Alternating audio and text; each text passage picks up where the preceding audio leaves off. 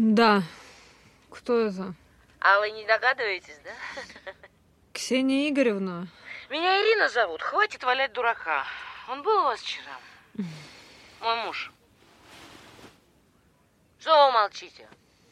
Вы же знаете обо мне. Только не врите, что не знаете. Я могу и при встрече эти вопросы задать. Я внизу. У вашей машины стою. У меня нет машины. Мужчина вчера был. Куда он пойдет сегодня, мне все равно. Мы в баре познакомились. Всю ночь ругались. Из-за меня? Он отказался снимать носки. Сказал, это принцип. Подожди, как это можно ругаться с незнакомым человеком всю ночь? Я ненавижу людей, которые разбрасываются словами, значения которых не понимают.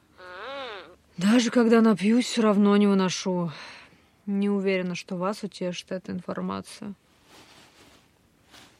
В носках это Женя. Он назвался Сашей.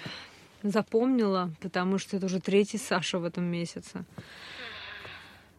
Никакой фантазии. Носки эти уродские. Вы ему сами купили? Да уйдите вы уже от машины. Это соседская. Кстати, его тоже Александром зовут. Он весь в кредитах. Коллекторы эту машину уже раскрашивали. На бампере еще краска осталась. Можете убедиться. Да вы точно не будете Женей больше ругаться, встречаться? Ирина, если это все, что вас действительно интересует, я вам сочувствую. Хотя нет, вру. Это же вы купили ему коричневые в полоску носки? Нет, у Жени нет коричневых. Я веселенький, люблю с рисунками.